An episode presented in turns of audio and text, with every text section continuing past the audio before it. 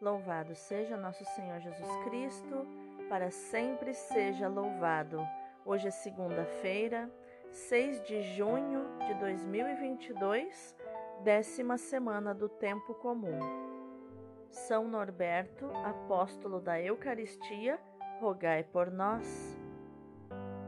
As leituras que nós iremos meditar hoje serão diferentes da liturgia da missa porque a liturgia da missa usa leituras especiais para a segunda-feira pós-Pentecostes.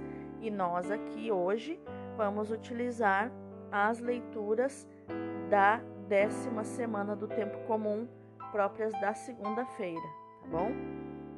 A primeira leitura de hoje é do primeiro livro dos Reis, capítulo 17, versículos do 1 ao 6. Naqueles dias, Elias, o tisbita, habitante de Gileade, disse a Acabe: Pela vida do Senhor, Deus de Israel, a quem eu sirvo, não cairá orvalho nem chuva nestes anos, senão a minha ordem. A palavra do Senhor foi-lhe dirigida nestes termos: Vai-te daqui, dirige-te para o oriente e esconde-te na torrente de Querit, que fica em frente do Jordão. Beberás da torrente, e eu já ordenei aos corvos que te levem lá algo de comer. Então ele partiu segundo a palavra do Senhor e foi morar junto à margem do Querit, em frente do Jordão. Os corvos traziam-lhe pão e carne, de manhã e de tarde, e ele bebia água da torrente. Palavra do Senhor, graças a Deus. O salmo de hoje é o 86. Dizem coisas gloriosas da cidade do Senhor. O Senhor ama a cidade que fundou no Monte Santo, ama as portas de Sião mais que as casas de Jacó. Dizem coisas gloriosas da cidade do Senhor de Sião, porém, se diz: Nasceu nela todo homem, Deus é sua segurança. Deus anota no seu livro, onde inscreve os povos todos, foi ali que estes nasceram. Por isso, todos juntos a cantar se alegrarão e dançando exclamarão: Estão em ti as nossas fontes. Dizem coisas gloriosas da cidade do Senhor. O evangelho de hoje é Mateus capítulo 5, versículos do 1 ao 12. Naquele tempo, ao ver a multidão, Jesus subiu a um monte. Depois de ter se sentado, os, discípulos aproximaram-se dele. Então, tomou a palavra e começou a ensiná-los, dizendo: Felizes os pobres em espírito, porque deles é o reino do céu. Felizes os que choram, porque serão consolados. Felizes os mansos, porque possuirão a terra. Felizes os que têm fome e sede de justiça, porque serão saciados. Felizes os misericordiosos, porque alcançarão misericórdia. Felizes os puros de coração, porque verão a Deus. Felizes os pacificadores, porque serão chamados filhos de Deus. Felizes os que sofrem perseguição por causa da justiça, porque deles é o reino do céu. Felizes sereis quando vos insultarem e perseguirem, e mentindo disserem todo o gênero de calúnias contra vós por minha causa. Exultai e alegrai-vos, porque grande será a vossa recompensa no céu pois também assim perseguiram os profetas que vos precederam. Palavra da salvação, glória a vós, Senhor. Então, meus amados, quais os tesouros que nós podemos encontrar nas leituras de hoje para a nossa Lexio Divina, nossa leitura orante da palavra, que também é um estudo bíblico? Então, nós retomamos hoje a décima semana do tempo comum E assim retomamos também a leitura do primeiro livro dos Reis, iniciada na quarta semana do tempo comum. O reino de Davi, que havia atingido a sua máxima grandeza no tempo de Salomão, estava dividido pelo cisma político-religioso do ano de 931 a.C., ou seja, 931 anos antes de Jesus se encarnar no ventre da Virgem Maria. O reino do norte, Israel, formado por dez tribos, tinha a capital em Samaria. O reino do sul, Judá, tinha a capital em Jerusalém. Enquanto no reino do norte se sucederam dez famílias reinantes, no reino do sul manteve-se sempre a dinastia de Davi. O nosso texto nos situa no norte, durante o reinado de Acabe e Jezabel, a malvada. O casamento do rei de Israel com essa princesa fenícia tinha sido fatal para a causa javista, ou seja, a causa de Javé, Deus de Israel. O rei Acabe mandou construir um templo para Baal, um ídolo, em Samaria e promoveu uma política favorável ao baalismo e uma ofensiva feroz contra o javismo, matando os seus profetas. É então que surge o profeta Elias, proveniente de Gileade, da Transjordânia, onde perdurava um javismo vigoroso. Elias significa Javé é o meu Deus um nome que resume a sua vida. O profeta foi enviado a Acabe para denunciar o culto de Baal, deus de Tiro, propiciador da chuva. Era um deus falso, portanto, um ídolo. Né? Eles praticavam a idolatria. Isso está em 1 Reis 18, 19. Elias, em nome de Javé, anuncia e garante uma seca que revelará a fraqueza de Baal, esse ídolo, aos seus devotos, pois não conseguirá fazer que chova em Israel contra a vontade do profeta. Acabe, o rei, instigado pela mulher, a malvada Jezabel, persegue Elias, mas Deus o protege diretamente, alimentando-o de modo milagroso, junto da torrente de Querite, tal como tinha alimentado o povo no deserto. Já no Evangelho, começamos a, a ler hoje o primeiro dos cinco grandes discursos em que Mateus agrupou os ensinamentos de Jesus. Este primeiro discurso, o Sermão da Montanha, ou a Magna Carta do Reino, como alguém já lhe chamou, vai prolongar-se pelos capítulos 6 e 7 do Evangelho de Mateus. Mateus, além das mais importantes exigências éticas de Jesus aos seus discípulos, narra também dez milagres, dos capítulos 8 ao 9. Assim, ele nos apresenta Cristo Mestre, cuja palavra divina não só é autorizada, mas também eficaz. Mateus apresenta Cristo como o novo Moisés, aquele que promulga a nova lei sobre o Monte das Bem-aventuranças, de que o Sinai fora a ante antecipação.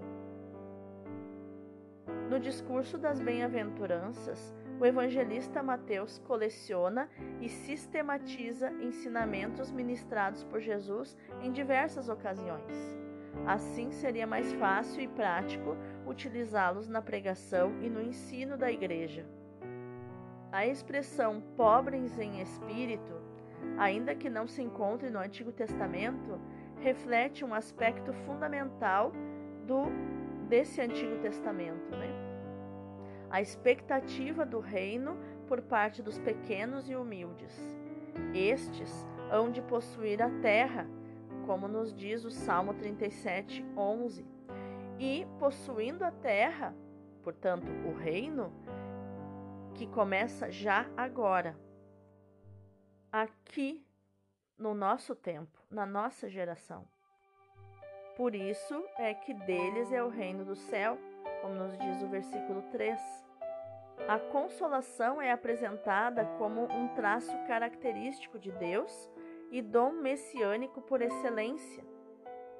E isso nós vemos em Isaías 61, versículo 2 e Lucas 2, 25. O próprio Cristo se considera consolador e a esse título anuncia o dom do Espírito Santo. João 14, 26, João 15, 26 e João 16, 7. O termo justiça indica o reto cumprimento da vontade divina, realizado com entusiasmo e determinação, fome e sede. E conota também o acesso à salvação. E será a razão de ser a encarnação do Verbo, cujo nome será Senhor Nossa Justiça, conforme havia profetizado Jeremias no capítulo 23, versículo 6. A expressão coração puro é recorrente na Sagrada Escritura e é sinônimo de um coração simples, conforme o Salmo 24:3, Salmo 51:12, Salmo 73:13, Provérbios 22:11, Sabedoria 1:1 e Efésios 6:5. O homem de coração puro verá a Deus, não nesta terra, mas nos céus, onde o veremos tal qual ele é. Isso está em um, na primeira carta de João, capítulo 3, versículo 2, e 1 Coríntios 13, 12, Paulo vai dizer que veremos Deus face a face. Obreiro da paz é o próprio Deus Paulo diz isso em Colossenses 1:20. E tantas vezes Deus é, é definido como Deus da paz. A perseguição por causa da justiça não é outra coisa senão o preço a pagar pela coerência e pelo testemunho evangélico. Tudo custa. Crer no evangelho custa. Não crer no evangelho também custa. Então, apresentado o contexto complexo, né? Porque quando a gente fala das, dos pormenores do Antigo Testamento, nem sempre é fácil de entender, porque a gente precisa se localizar na história, né?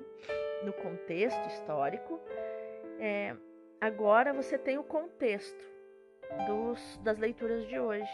E eu te convido a, a um mergulho mais profundo para meditarmos na palavra de hoje.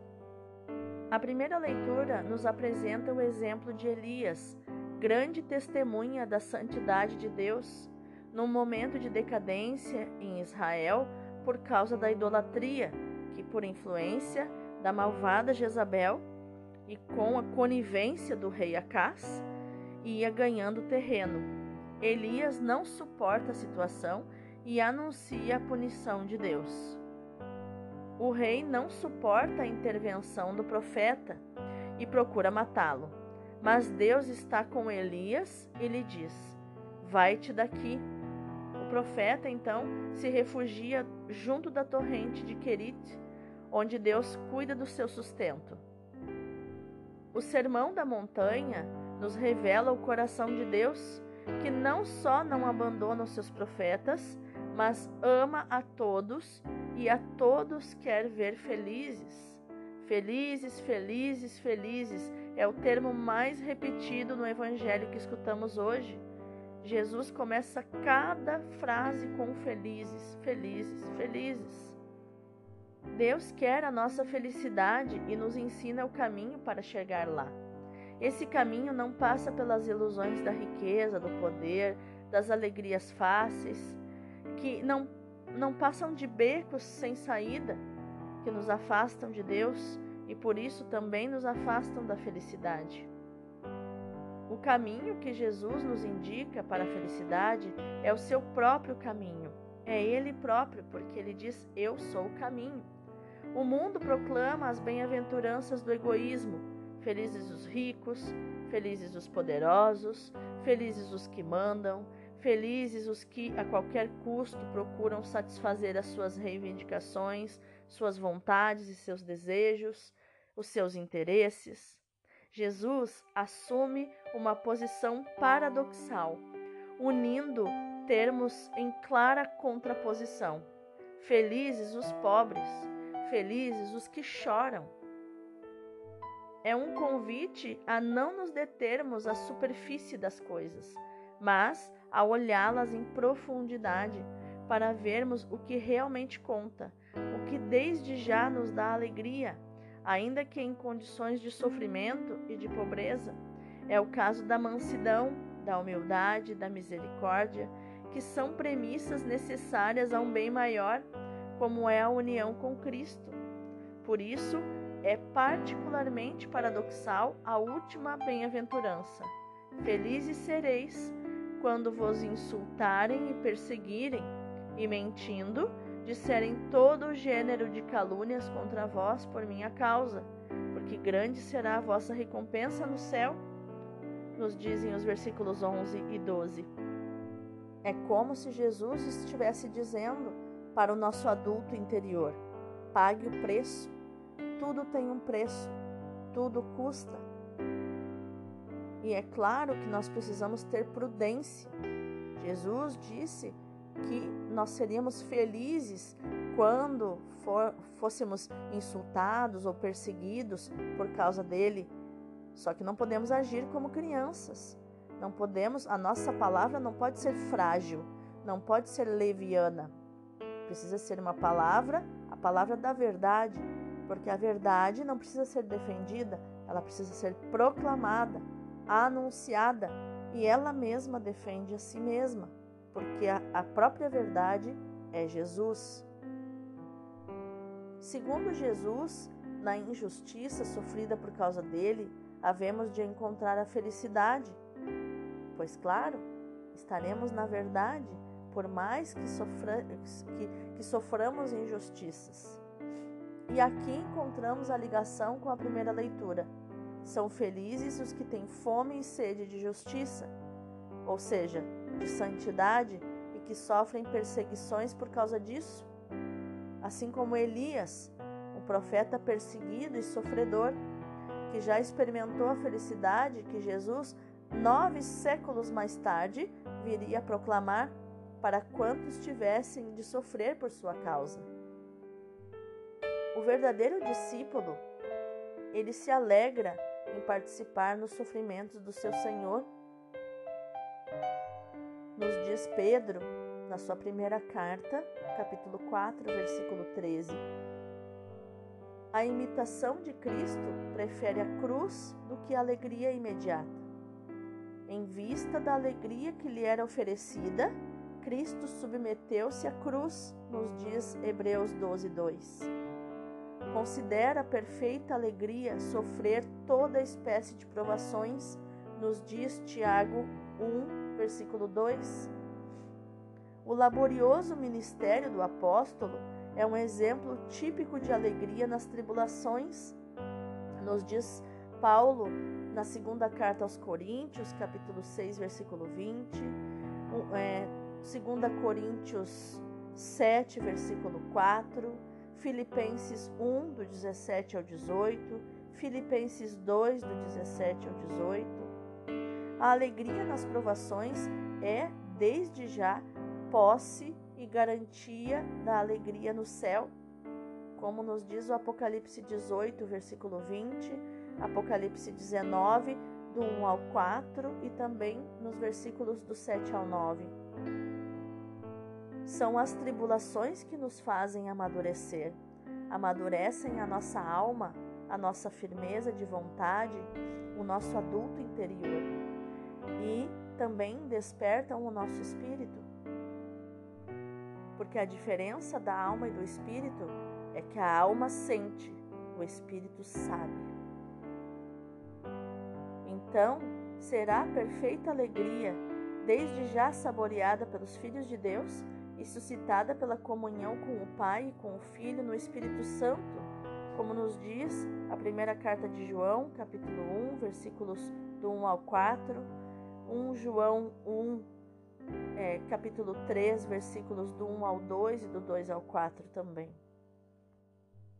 O cristão e, sobretudo, os missionários, vivem alegres em todas as situações, mesmo quando tiver de sofrer por causa de Cristo e do seu reino, manifestando a misericórdia, a alegria e a bondade de Deus para com todos os homens, porque o Senhor está perto, conforme nos diz Filipenses 4, do 4 ao 5.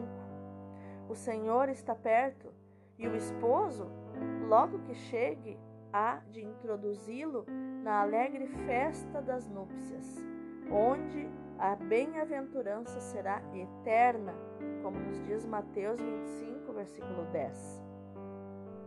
Bastante leitura bíblica, né? Aí citei vários textos bíblicos, né, para você anotar, estudar, né, confirmar isso tudo na, na palavra, porque a palavra se estuda, a palavra a gente investiga, a gente vai entendendo os tempos e os momentos da palavra estudando, tá? Estou trazendo bastante subsídio para você estudar a palavra de Deus, conhecê-la.